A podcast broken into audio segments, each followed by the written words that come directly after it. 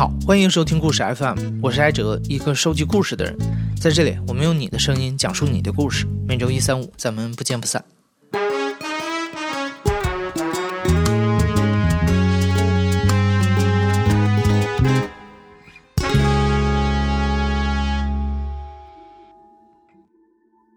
又是一年一度的情人节了，但今天这个故事不仅跟爱情有关。也是一位女性讲述自己在情感关系中不断成长的故事。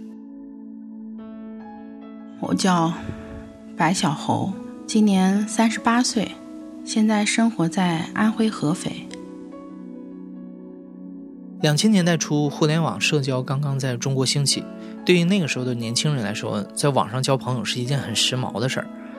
今天的讲述者白小猴当时二十出头，正一个人在深圳打拼。他在网上认识了一位远在呼伦贝尔的陌生人。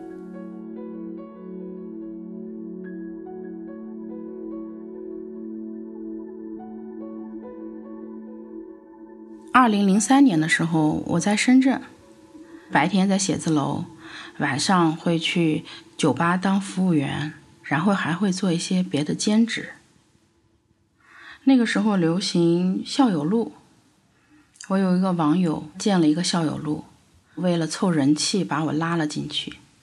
有一次一个节日，我给他们校友录的人群发了短信“节日快乐”的，嗯，很多人回了。其中有一个人问你是谁，那么我当然没有告诉他我是谁，因为我觉得他可能也是无意识的，我也没有必要说我是谁。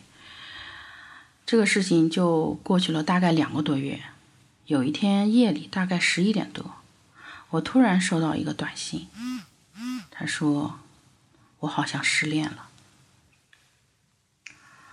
于是就从这个短信开始，我慢慢的和这个人有一搭没一搭的聊天。当时回的就是：“嗯，你是谁啊？什么情况？大概是这样。”然后他就说：“我到北京十四天了，他只见了我。”两次，他两岁多的儿子对我很不友好。我后来才知道，那个人是他的前女友。对于我来说呢，我听到这样的事情呢，就觉得，哎呀，这个男人好像很痴情。你想那么多年，人家结婚了还在等，等到人家生完孩子，然后又等到人家离婚，那我也觉得这样的人比较真诚。作为我来讲呢，后来我了解他距离我特别遥远，远到我就觉得可能这辈子都不会见面，所以呢，我也会跟他很真诚的说一些内心的真实感受。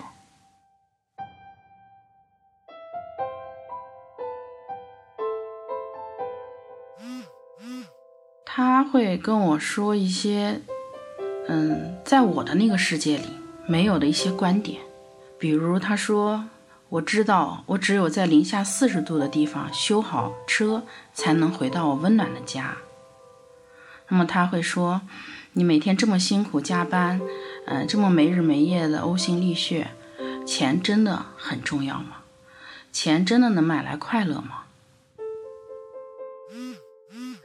那么我跟他说的是什么呢？比如说，嗯，节奏很快。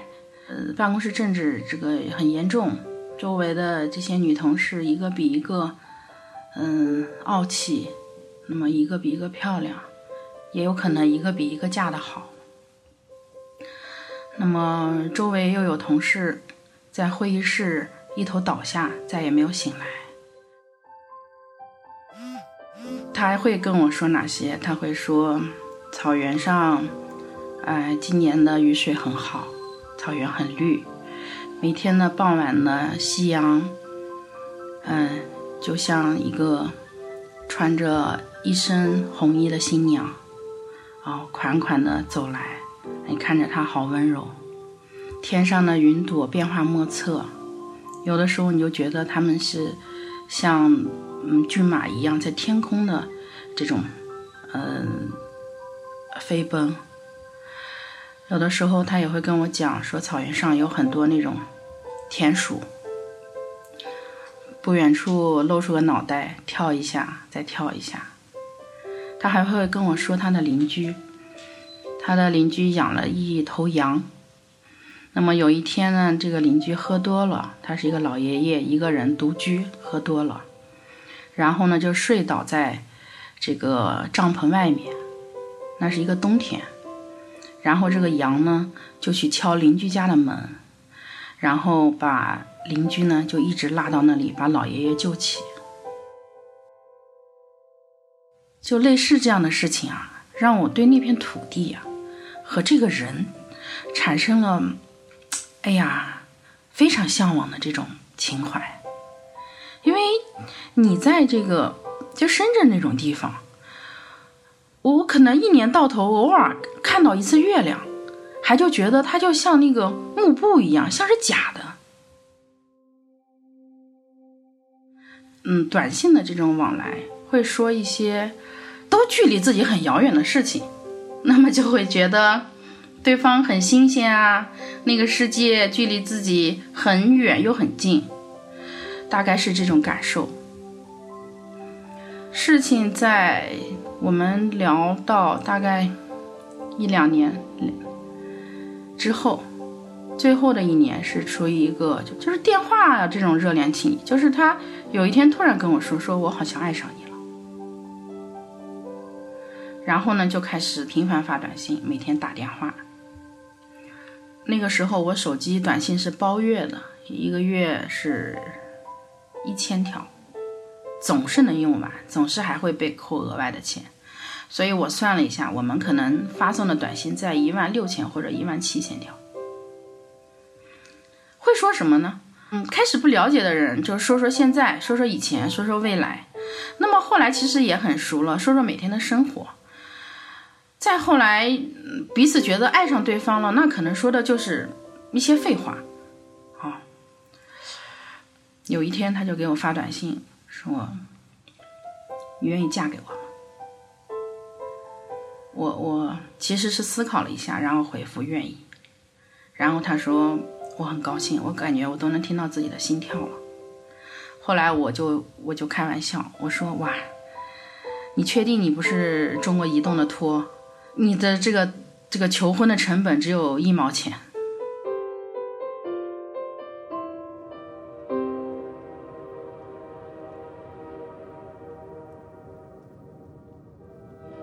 在零六年的时候，他就从那么遥远的草原到了深圳来接我离开。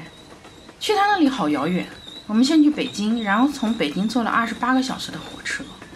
那座城市很大，光进了那个城市的地域，然后到他所在的首府，火车就开了两个小时。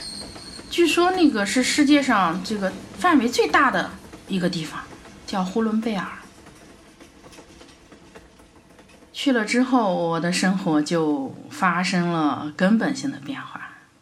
如果说以前是一壶沸腾的开水，那么到那里的感觉就突然拔了电。好了，不用沸腾了，也不用这样的焦虑啊，没安全感啊，烦躁啊，或者忙碌，就每天可以睡到太阳晒到被子上，然后每天的生活也很简单。嗯，我我过去没多久，我们就去登记结婚了。二零零六年，白小猴二十六岁，他放弃了在深圳奋斗了几年的工作，为了爱情远嫁呼伦贝尔。从最南边跑到最北边，白小猴的生活发生了翻天覆地的变化。她从大城市的职业女性变成了草原上的家庭主妇，开始面对一些前所未有的生活上的挑战。他之前是就是是那种乖乖仔，从小上学一直对生活上是没有生活经验的。后来工作以后在单位吃食堂，那么结婚之后呢，我是非常有生活经验的，我饭菜做得很好。那么我做红烧肉的时候呢，是根据我的家乡的口味，要把那个肉的油先炸一下，就炸掉一些嘛。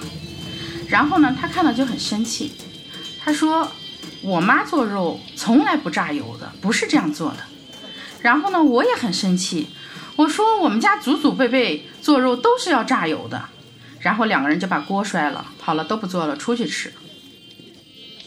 还有我们。有一年的春节没有回到父母家，我们自己在那里过节，然后我们就包水饺，就是我这边刚包完了这个一盖帘，然后呢，我就把它门打开，把它放到门外去，等下一盖帘的水饺包好的时候，那个水饺就可以拿回来当速冻水饺放到冰箱里。是深圳有一个网友跟我开玩笑说：“哇，呼伦贝尔那个地方好冷啊，听说那边的人拉粑粑都要拿个棍子，一边拉一边用棍子打断。”我当时听完了他解说，觉得很搞笑啊。实际情况下不会这样，因为在你在外面是拉不出来的，外面可能是零下三十度、四十度，而我的感受呢，当人在零下十六度之后呢，都一样了，就一出去人就没知觉了。我们最冷的天气出门的时候，要先烧一壶开水，然后把屋里的那个门把手上的雪给它烫化，然后呢才能把那个门拧动，才能出去。然后第一年去的时候，在国庆节的时候，我惊慌的发现周围所有的人都在买那种土豆啊、大葱。嗯，住的周边停的都是那种拖拉机，上面拉着一大车一大车的土豆、大葱，我吓坏了。我说哇，是不是马上大雪封门，就没有食物了？然后他说可能是吧。我说要不我们也买一点？他说好好好，赶紧买一点吧。我们就买了大概一百多斤的大葱，三百多斤土豆，还买了一百多斤的大白菜。我们买是会了，但是后面都不会。我们学别人把大葱埋在了门口的地里，然后呢，把白菜呢放在家里的厨房码的整整齐齐，把土豆呢放在碗柜的下面柜子的纸箱子里。后来我们悲伤的发现，到了冬天，我们还是没有菜吃。为什么？因为外面的雪有半人深了，所有的葱都看不见了。我们到来年的四月份才把那个葱的位置找到，只扒出来一些葱头。然后土豆呢，在柜子里长满了芽，每一个都奇形怪状。白菜在屋里根本没有多久，很快就开始烂，很狼狈。大概有很长一段时间，我们为了抢着把白菜吃完，我们就研究了很多白菜的吃法，酸辣白菜呀、腌白菜呀、呃凉拌白菜呀、奶油白菜呀，就等等，做了吃了很长时间的白菜。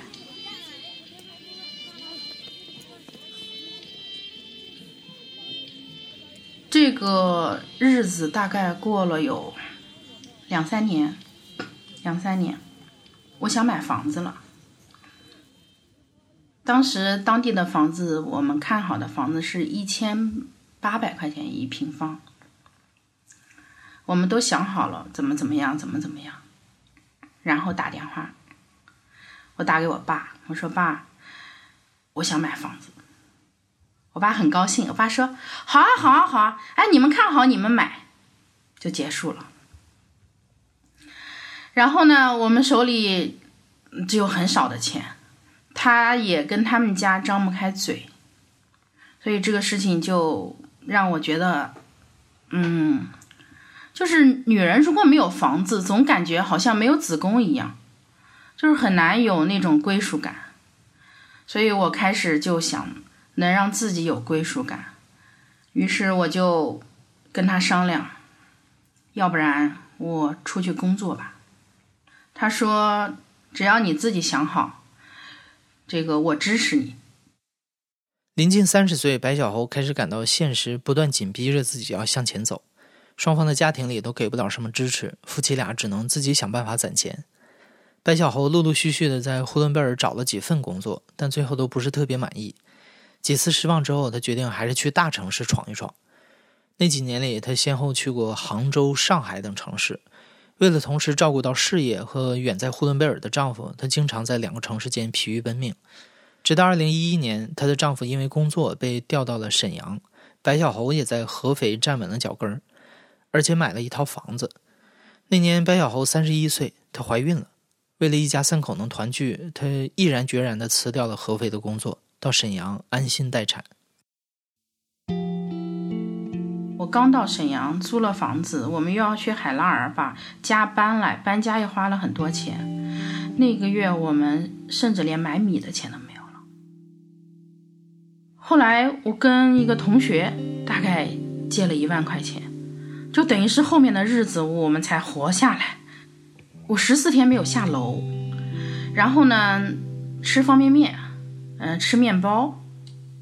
有时候他加班回来的晚，那么我可能就没有什么吃的。然后我做了很多个胎梦，都是梦里去别人家厨房偷东西吃。所以后来孩子生下来，就是身上和脸上有胎记，然后就有民间的说法，就是怀孕的时候被饿着了。生了女儿之后，我们在沈阳度过了一段，我是觉得比较安逸和呃幸福的这种三三口之家的生活。但可能当时他的工作已经不是很开心了。作为一个他那样的人，仕途上是不钻营的，然后物质上是极低标准的。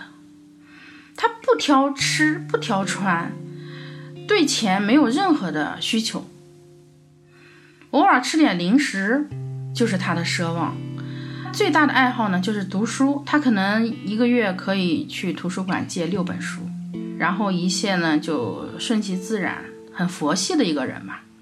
所以在那种大城市、那种大的这种单位环境里边呢，他自己可能已经有了种种的这个压抑感。然后孩子还小，我我对他的这种。要求或者我对我自己的要求可能也会越来越多。唉，吵架最多的就是，就关于我未来、我的养老、我的医疗、孩子的医疗、我的工作，所有的这种保障，包括孩子的入托，他都没有做任何的努力。不是不可以，他们很多同事跟我们情况是一样的，其实是。可以争取到一些政策呀，或者怎么样，但是他没有做任何的这种努力和争取。之前刚有小孩的时候呢，他跟我说呀，养小孩有什么难的？把他扔到外面客厅，一转眼他就三岁了。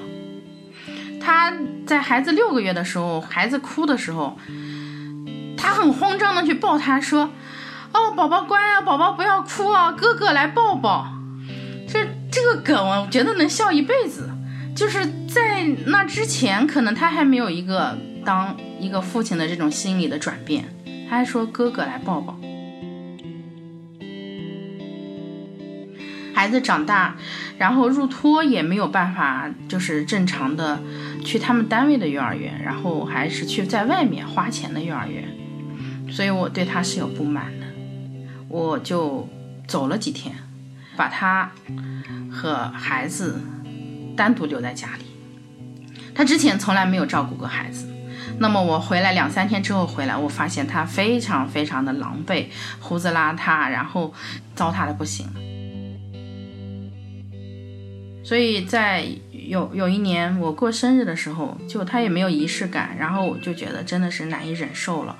我不知道就是这到哪一天为止，我觉得我的那个青春可能快不在了。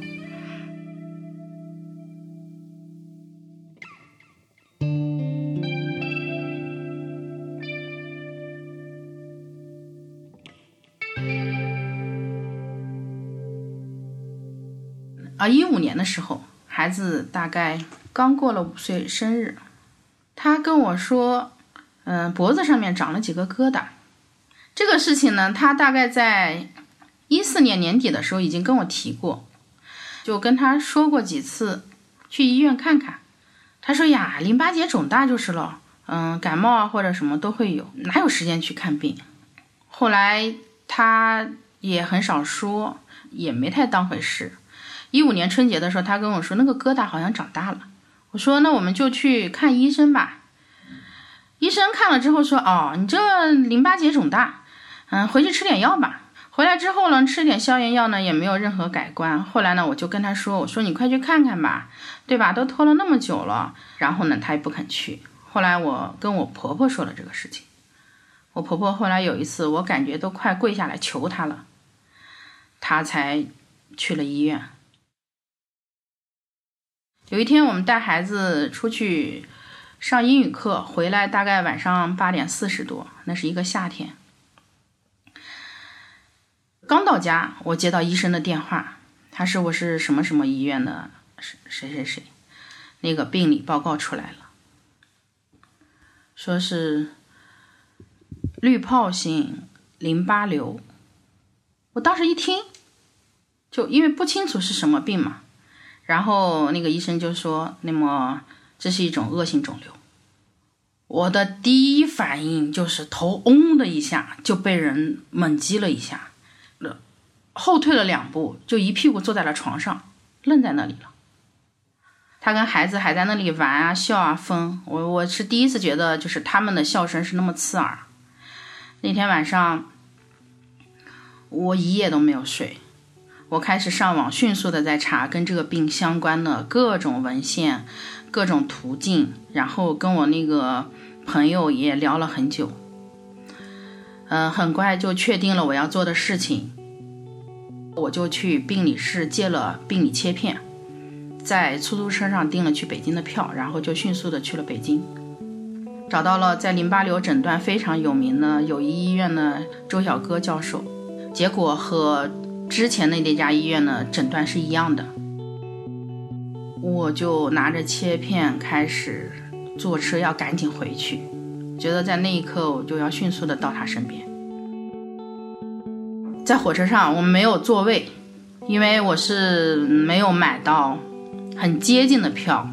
我强行冲进去，坐了一个最近的一趟列车，然后一直坐在地上，从北京一直哭到了沈阳。哭完了之后，坐地铁，他去地铁站接我，我们两个在那个医院的长廊上坐着，我眼睛已经。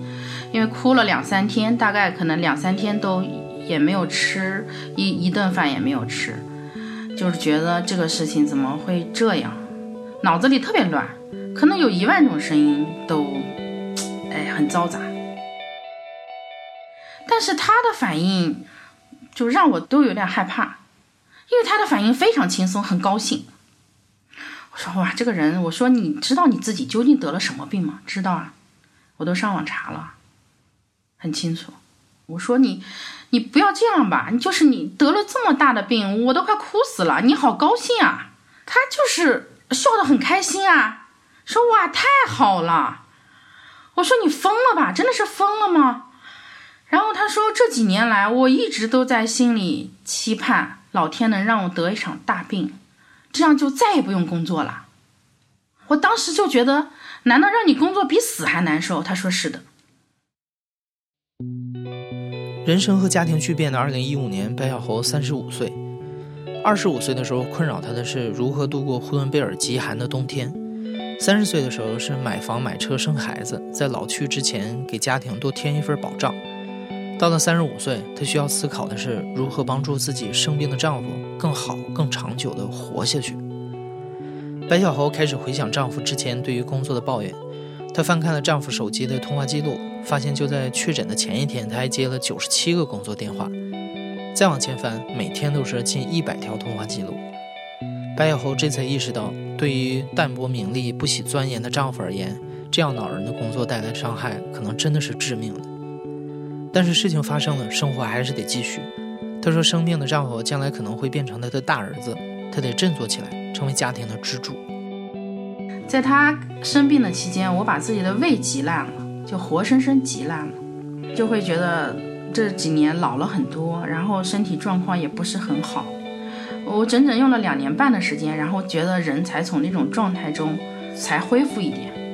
之前都是在那种，就就是人疯了以后那种感觉，就会沉浸在那个那种黑洞中。后来在他看病的过程中，也发生了很多波折，因为我们没有。我们没有保险，单位给他买的大病保险，我们生病之后才知道，在几年前保险买完的大概第二个月就已经被终止了，而他们自己都不知情。我开始跟他们单位来争取，有没有可能解决一点医药费，但是单位领导也跟我推心置腹，嗯，哎呀，就是现在这个中央的这些规定嘛。然后你说这种名目的一些，可能都不太可能有原则啊，有什么什么的。我说那我能不能借点工资？最起码每一次化疗手头能多一点点钱。领导当时的答复到现在还记得，领导说，虽然说你们现在不会跑掉，但是呢，这个也要走程序，可能也不是很好办。借的话呢，也最多借一个月的工资，所以等于说推心置腹两个小时，然后呢是一分钱没有借到。我临走的时候，领导跟我道别的时候是说：“哎呀，很多人得这个病啊，没关系的，还是要注意心态啊，心态好就能怎么怎么怎么样。”我也是通过这个事情，就是知道这个世界上没有感同身受这回事。自己孩子走丢了，跟别人孩子走丢了，你的感受完全不同。这个事情发生之后啊，就是人生又发生了另外一回事，你会觉得你身边的人突然如潮水般退去。我有非常好的朋友，可能这个事情爆出来前一天，还在跟我搂脖抱紧、推杯换盏，然后共商这个创业千秋大计的这些朋友，就突然不见了，而且从此一句话没有再说过。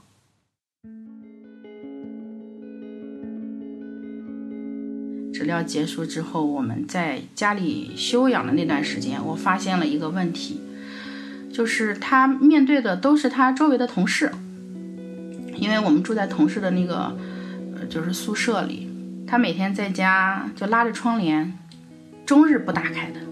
我也很压抑，因为好像我们不知道做错了什么，就像不能见人一样。你想，你如果活得很好，别人会觉得不挺好的吗？没什么事啊，你也不去上班，然后怎么怎么样？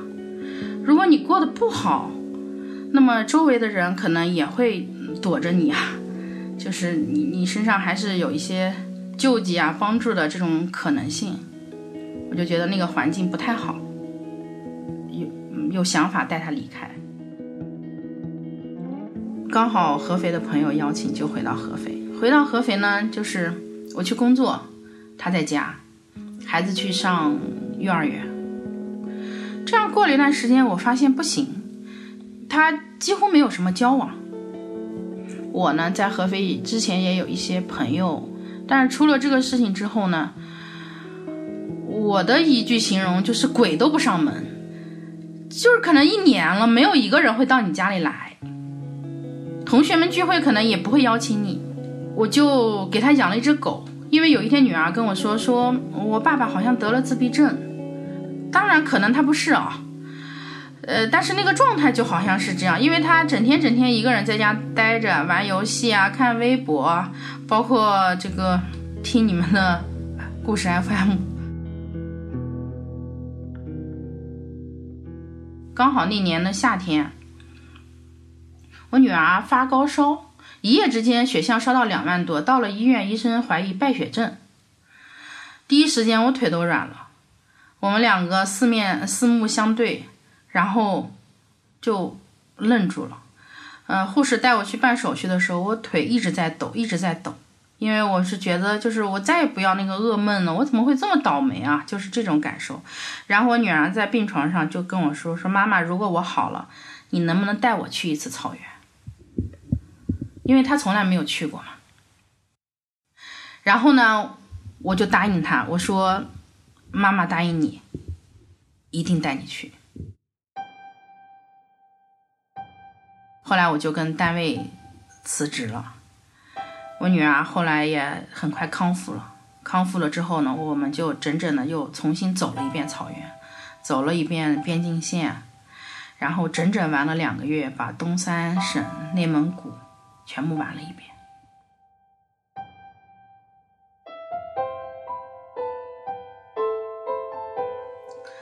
完了之后回来，嗯，我女儿跟我说了一件事。她说：“妈妈，你知道吗？在我五岁那一年，我每天从幼儿园放学回去的时候，我都好害怕。我害怕再也看不到爸爸，我害怕爸爸已经去世了。我第一次听到孩子跟我说这个话，他把这个心理活动就隐瞒了这么久。我听到心里好难过，然后我就问他，我说：那你现在还害怕吗？他说：不，我不怕了。我说：为什么？”他说：“因为爸爸和我说，他的病有药可医。他跟我说：“说妈妈，我梦到你背着我们家的很多行李、锅碗盆勺，在爬一座山。”我说：“你跟爸爸在不在？”他说：“我跟爸爸不在，只有你一个人。你背了好多好多东西啊，然后看起来爬得好累。”然后我问他：“我说最后妈妈爬上去没有？”他说：“爬上去了。”我又问他：“我说山高不高？”他说：“山不高。”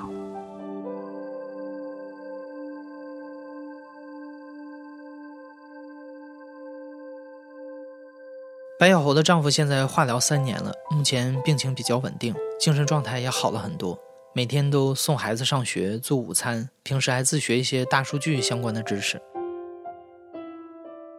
而白小猴申请了银行贷款，在合肥开了一家培训机构，一边照顾丈夫，一边自己创业。她说：“她从不后悔这十几年为爱情和家庭所做的这些决定。经历了这么多，白小猴对生活的愿望已经非常简单。”他希望在今年能找到一位志同道合的穿越伙伴，让家人的日子越过越好，也希望能再要一个宝宝，让家庭更完满。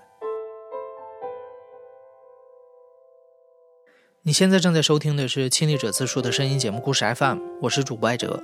本期节目由刘豆制作，声音设计彭涵。感谢你的收听，咱们下期再见。